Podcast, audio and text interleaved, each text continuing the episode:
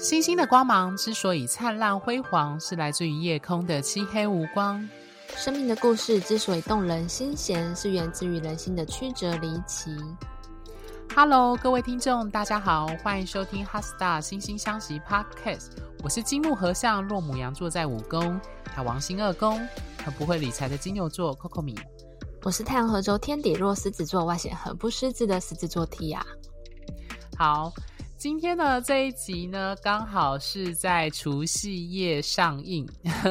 所以我们接下来的两周呢，刚好进入二零二二年的农历新年，所以我们称之为二零二二新年新希望。对，我们用两个，就是我们心星相惜的心，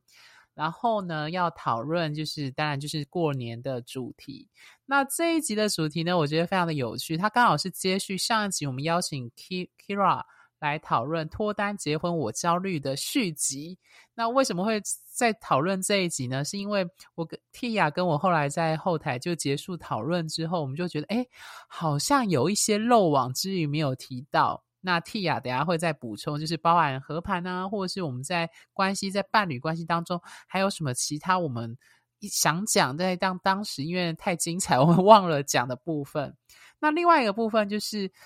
呃，我觉得在除夕夜这一天上映这一集，可能大家都还在吃年夜饭，或者是晚上大家在打麻将，还在忙等等的。那我相信，呃，我们的有一部分的听众，可能就跟我们两位占星师跟主持人是同样的类似的年年纪，这样大家就是七年级生或八年级生，或者是甚至稍微比我们年长一点的六年级生。都会面临到就是农历新年回家团圆饭的一个很囧的状况。我不知道，呃，在去年的时候啦，就是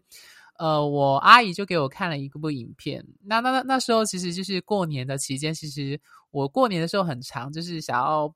不太想要 回到大家族那边，就是初二遇到一大堆的，就是我父亲那边的亲戚。那我阿姨给我看那影片就很好笑，她好像是越南还是泰国，就是过年然后吃团圆饭，然后就有一个女生呢，她就一直被她的亲戚的长辈一直追问说：“你交男朋友了吗？你做什么工作？你现在在读研究所，或者是你现在学历什么？你现在收入多少？”我不知道 各位听众有没有跟我有一样的感触，就是，呃，一直就是在这种久违不见的，就是家族大聚会，我们可以说有大拜拜，在这种场合，很常遇到其他的亲戚问这些问题，就是收入啊，有没有男友啊，有没有女友啊，要结婚了没，交往了吗？要结婚吗？要不要生小孩？对，那我觉得可能如果听众跟我们是同一个世代的话，可能就会面临到这样的焦虑，所以这样的焦虑已经不单单是脱单结婚我焦虑，而是在过年这样的场合就会经历这样子，呃，我要怎么回答？可是又不想回答，回答了之后又觉得很尴尬，可是也不能说谎，这样的状态。对，Tia 有一样跟我一样的经验吗？而且有时候那个状态是不止呃被问而已。被问完之后的那个答案，还会在被家族里面的可能各个同年龄层的人进行比较，这是很可怕。比如说同样年龄层大家的工作啊，然后什么的之类的。之前我有亲戚，他可能就会，嗯，就问完别的小孩子的工作，然后就会碎念自己的儿子说：“对呀，你看人家年纪轻轻就怎样怎样怎样啊，我就叫你去考试，你就不要点点点。”之类的，这些压力也会蛮重的。我完全同意，就是我常常跟朋友讲一句话，它有点像脑筋急转弯啦，就是说，呃，那个脑筋急转是说，世界上有什么宗教不可信？那答案叫做计较跟比较。但是偏偏就像 Tia 说的，呃，进入这种大清期的场合，就是可能。有些听众可能大学的时候就已经体会到，就是哦，隔壁家或表哥或者是谁表弟学历考得很好，然后要被拿来比较，收入呢也要被拿来比较，或者是哦，他现在考入公职，然后收入怎样很稳定，也会被拿来比较，或者是哦，你看人家都结婚了，或者是结婚已经有小孩了，对，就是这些种种的，在过年时，特别如果你是大家族的话，就要再次的经历这样的状况。所以呢，我们今天这一集要走疗愈 疗愈路线，就是如果你跟我。跟我一样，或是跟 T 爷一样，那因为我自己本身是同志，所以我们面临的状况就更复杂。虽然我已经公开出柜，那如果听众也有同志的话，我相信那个状况会更明显。甚至有些人没有出柜，是躲在柜子的话，就是没有跟父母，甚至家族也不知道，可能就要嗯说一些谎话，就是要避免说啊你。你啊，你到底交男友了没？现在都已经老大不小，二八三十多了，明明收入也不错，学历也不错，怎么不交个男友？如果是女同志的话，那反过来说，男同志也一样。所以其实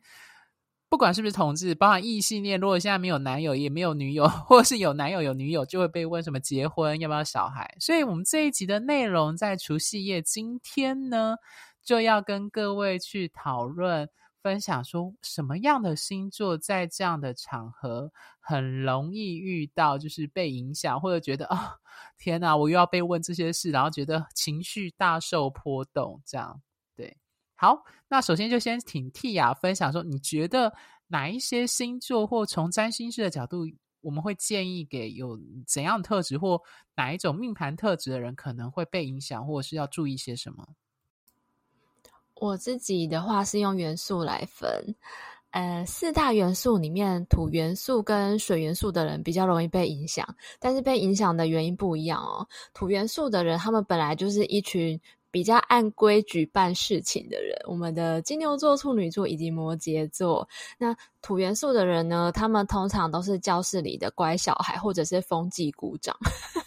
负责管理大家秩序，还有自己要遵循秩序。所以，当他们呃觉得，诶，怎么社会上好像大部分的人都依循着某种社会法则，都在某个年纪结婚了，或者是生小孩了，或者是说，诶，有一个不错的成就的时候呢，还有他们呃土元素的人的家庭环境，通常也是比较注重这一些所谓的嗯社会地位。还有赚多少钱这一类比较实际、现实层面的因素，所以他们会特别容易被影响。那另外的就是水元素的人，水元素的人，我们的天蝎、巨蟹还有双鱼座这一群人的人是他们会嗯、呃、感到焦虑，是因为他们很容易被在意的人的情绪绑架，比如说。阿嬷公姨，嗯，死掉之前真的好想要看到我结婚，类似这种过不去情感羁绊这一关的这群人，所以他们特别容易被影响。那像风元素跟火元素就还好，风元素呢，水瓶、天秤还有双子，他们会用理智说服自己说：“哎，不要去就。”就是比如屈就于传统这样子，那火元素的人是很有自我意识的人，他们通常都会专注在自己的目标上面，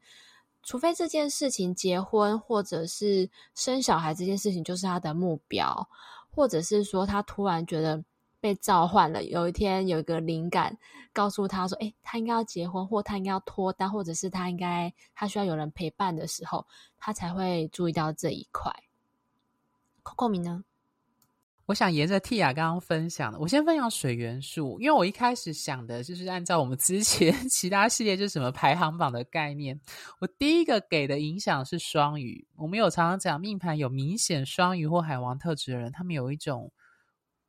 呃，你你中有我，我你中有你，然后他们容易跟外界产生一个共鸣，特别是情感性的共鸣。所以我觉得双鱼座的情绪的那个影响的频率是很。广泛的，就包含那种聚餐的氛围啊，包含亲戚长辈啊，包含其他人啊。这些人，如果你的命盘有非常强烈双鱼特质的话，都很可能容易被这样的氛围给影响。但是，我觉得双鱼有个特征，就是他们其实虽然情绪容易受影响，但他不会陷入我刚刚说的那种计较跟比较。他的影响比较是因为别人，特别是长辈强迫给他的那一种情绪压力，他又。不想要拒绝等等，如果你是属于比较心软的双鱼的话，就是比较容易会这样子，呃，怎么办？或是我应该要达到怎样的需求？就是他情绪上是容易产生共鸣。那我觉得另外一个非常容易，就是以阴性特质，就水土元素来说，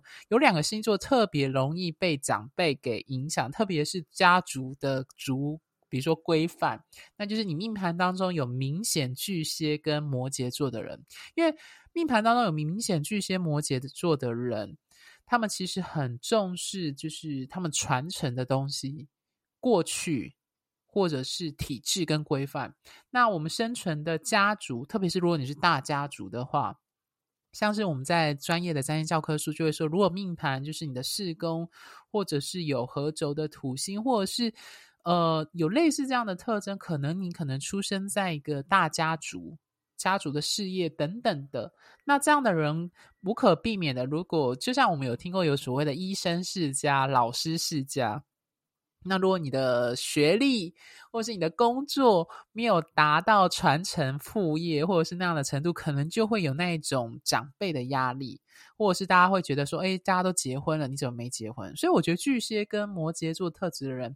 呃，他们因为可能重视长辈，就像 Tia 说，可能重视长辈，重视爷爷奶奶，或是等等的，或者是他们自己本身的那个家族的那个氛围的紧密度很强烈，所以他们在过年期间就很容易就是被这些呃亲戚啊的话语或是询问给影响到情绪。那另外一个我想要讲的星座，在阴性特质的阴星座的话，主要是处女。呃，我觉得处女座特质强的人，他们其实很容易纠结在小细节。我们在其他的集数有提到说，他们容易钻牛角尖，或是觉得做的事情不够好，还要更完美。所以，如果今天这个长辈他问的问题是碰触到这个处女座很在意的东西，比如说他非常在意学历，在意他的工作或者是职涯等等的，那这些外人的询问。会激起处女座的那一种强调，就是哦，我必须要呈现，呃，我必须要有一种完美的应对，或者是我必须要达到一种服务的态度，或是等等的。他们通常就会将这种压力会施在呃外人的询问，施加在自己的压力，说怎么办？我今年应该要表，我今年应该表现得更好，或我去年应该表现得更好，我今年遇到亲戚的时候才能够。呃，给出一个嗯，你也不能说完美，就是说一个适切的答案，让这些长辈或是让其他亲戚能够接受这样子。对，那关于风跟火元素，我其实会特别想点狮子座，因为我刚刚在讲计较跟比较的时候，我就会特别提狮子，原因是因为。嗯，狮子座其实还蛮在意自己的自尊、自信跟面子的，所以如果一个命盘有明显狮子或太阳特质强烈的人，这些长辈问的问题，如果刺到他的阿基里斯腱，或者是让他觉得，呃，这刚好是他的弱势的话，我的经我的经验啦，就是明显狮子座特质强的人就会选择避不见面，或者是他就觉得他要避开，就是这种会让他觉得好像会失了颜面的问题。对，那因为我会这样讲，是因为我自己本身就月狮子，所以。呃，除了同志身份外，你会觉得有一些事情被拿来比较，就会想说，哦，那就干脆不要被 被拿到大庭广众下拿去被那种计较跟比较的心态。对，所以我觉得我在这一方面，在月狮子的特质就会感受到，哦，这种大家族，然后亲戚、表姐、表妹、堂弟、堂姐等等的，会让你感受到那种，呃，好像要跟其他人做。比较，特别是在婚姻或者是感情状态这个部分，对。那我觉得相对来说，射手跟母羊我会比较不那么担心啦。对，如果你命盘是明显强烈射手跟母羊，就相对来说比较会做自己，或者是就干脆学射手座，可能就会避开这种不舒服的场合。那风元素特质强的话，呃，我会比较担心天秤座的。我不知道 T 雅身为天秤座有没有这种感受，就是。会觉得必须要维持一个美感给那些长辈看，你有这样的状状况或经验吗？我觉得天秤座哦，天秤座他们就是比较不容易脱离比较的那一群人，因为他们的那个他们元素的符号就是一个天平，所以其实对天秤座一个很大的课题就是，他们不管是月天秤，还有如果你的你有天秤座星群的。我们会常常落入一个，就是透过别人的认可、别人的话语来评价自己的状况。那这个东西，我觉得倒还好处理，就是当我自己去看到这一块之后，就会脱离了这个枷锁。所以我目前现在过年都是，嗯，不太受影响，就横着走。不过你刚刚说到那个。处女座的那个故事，那个部分，我就很有感触诶，因为我之前有一个朋友，他说他有一年。呃，回家的时候，回外婆家的时候，然后阿姨啊，就当着所有亲戚的面，就是说，就是责怪这个处女座，说他这处女座让他的妈妈很辛苦，就是呃，因为处女座他就是刚生了小孩嘛，然后有一些时候都会请妈妈帮忙他带小孩，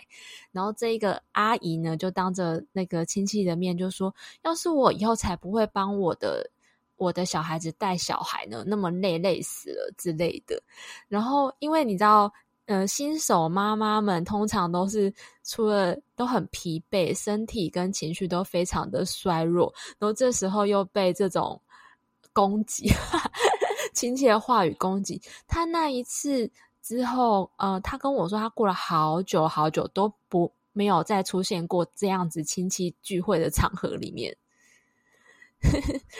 听起来真的很辛苦。我 对，我觉得处女座阿基里斯腱就是你让他内疚，让他觉得他做不好，或者是他拖累了别人，这是处女座的阿基里斯腱。嗯，所以我印象中我遇到的有一些处女座朋友，他们就会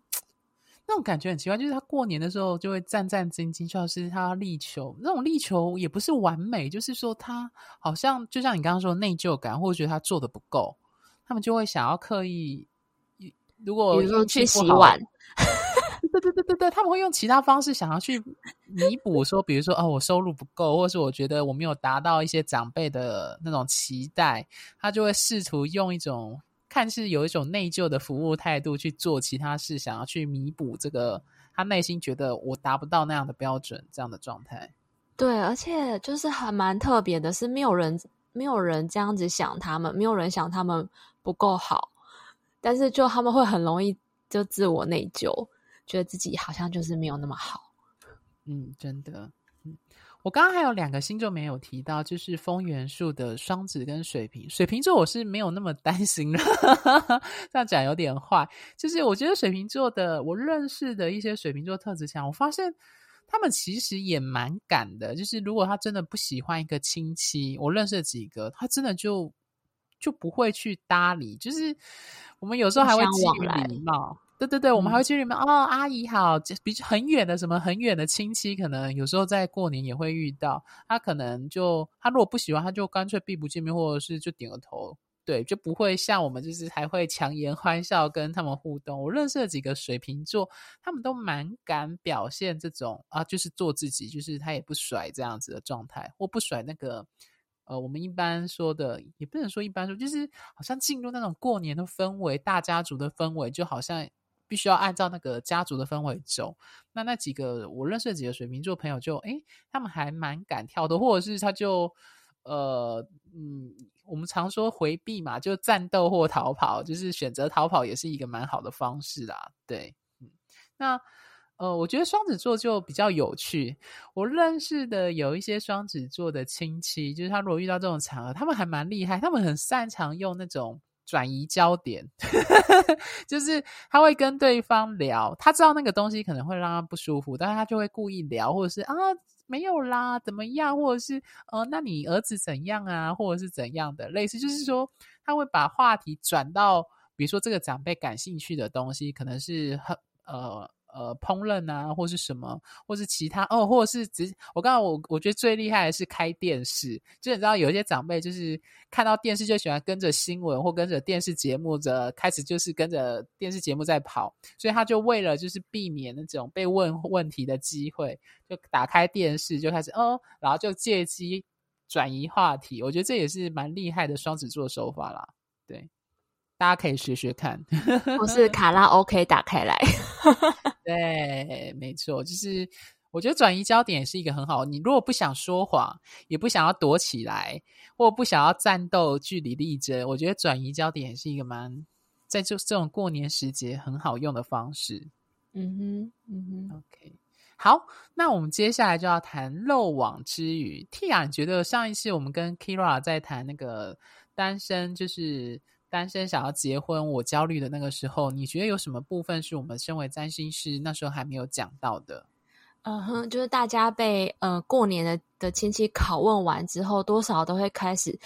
来思考一下自己 脱单啊、结婚的这些议题吼，所以啊、呃，我先来回顾一下我们前两集讲到的部分，来做一个小小的总和。我们之前前两集有讲到说，在相处上面，呃，我们怎么样挑选适合的人呢？可以找个人行星相同元素的人。那我们的个人行星呢，就包含我们星盘里面的。太阳、月亮、水星、金星跟火星，那我们可以从水星看得出来彼此聊得聊不来，像是我们平常跟我们聊得来的朋友，还有一开始感觉聊得不错的网友，通常都是两个人之间水星的互动还蛮不错的。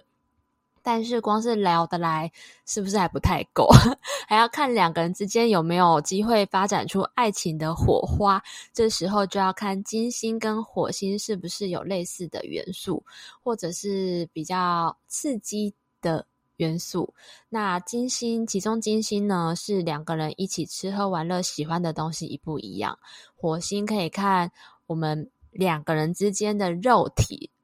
嗯，性关系合不合，还有在意的地雷啊，这一些相不相同？那在走过比较火热的费、充满费洛蒙的热恋期之后呢，我们的相处上面就会开始透露出比较多月亮的部分。这时候两个人的月亮的关系就可以看出来彼此照顾对方的方式，还有内心的归属感、依赖感。情绪感受这一些面向是不是契合？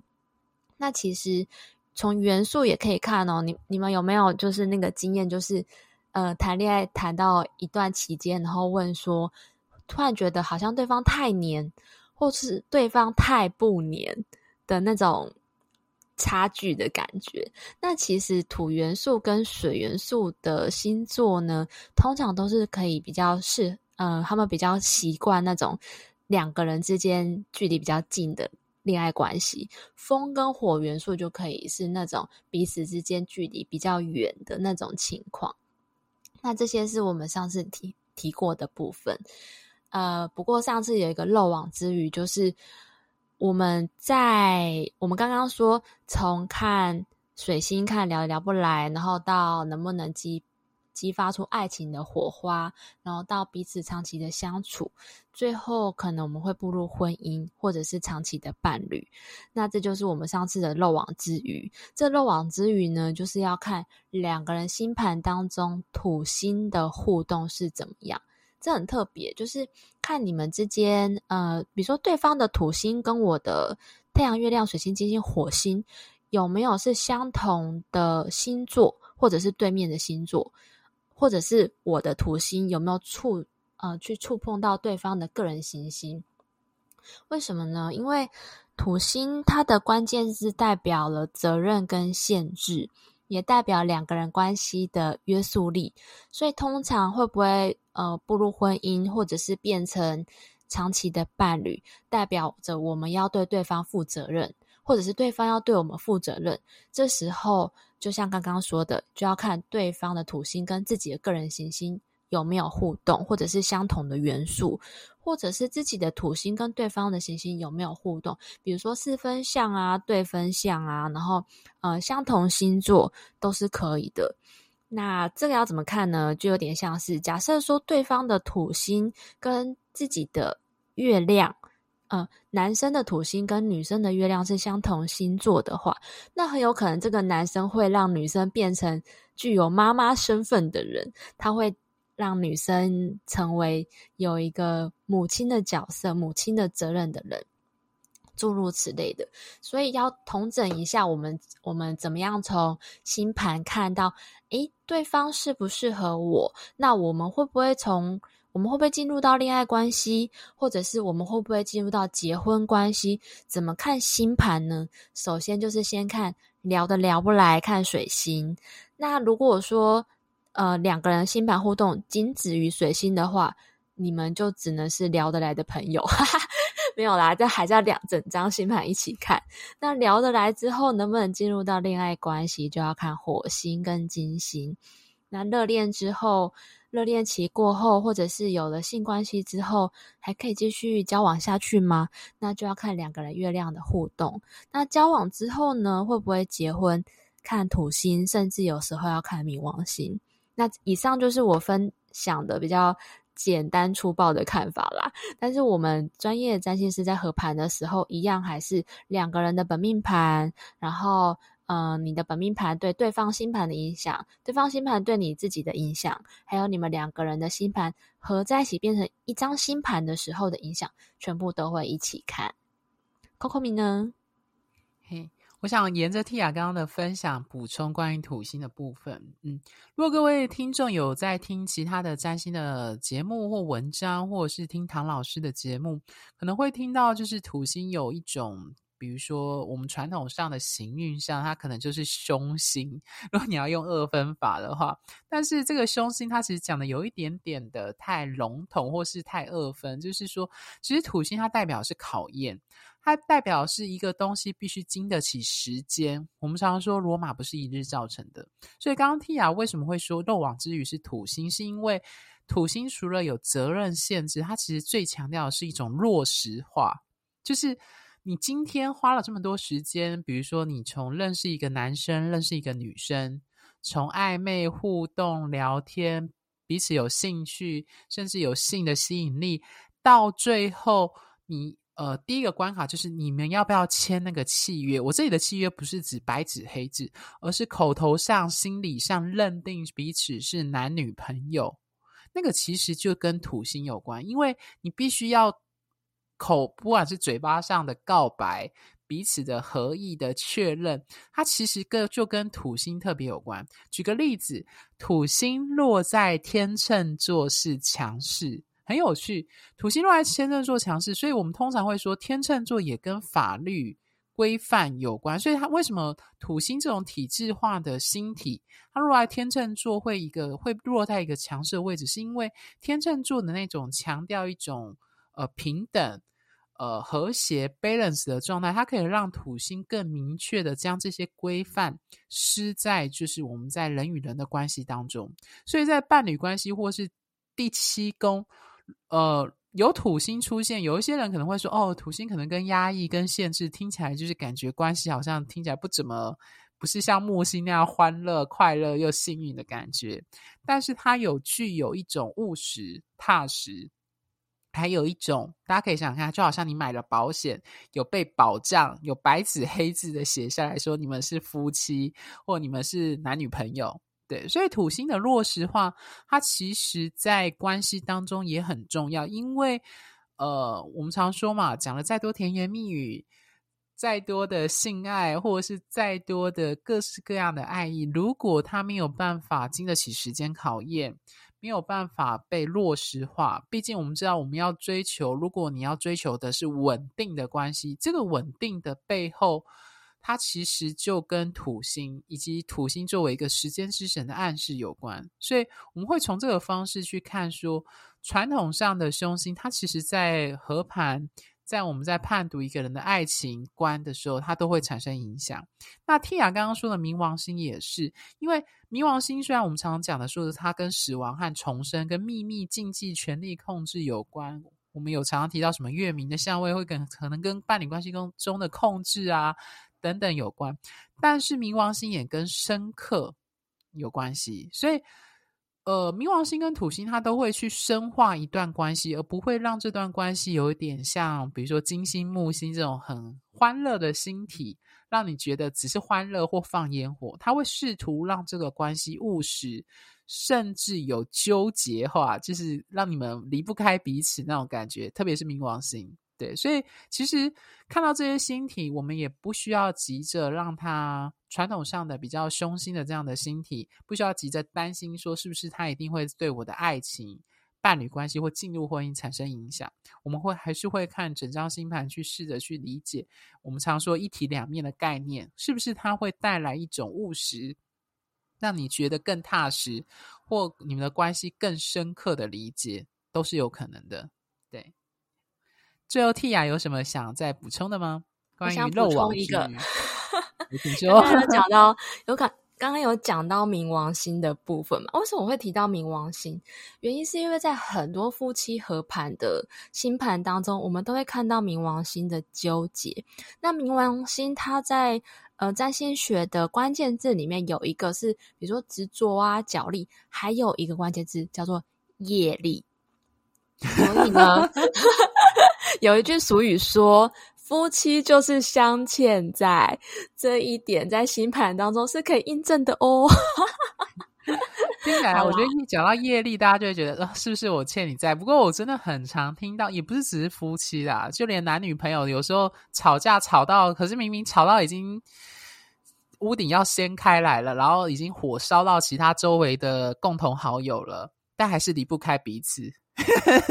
然后我每次听他们抱怨完，然后他们就会说，嗯。没办法，我们我大概是前世欠他债，所以我现在才离不开他。对，这种纠结、痛苦又离不开，就是冥王星展现的东西。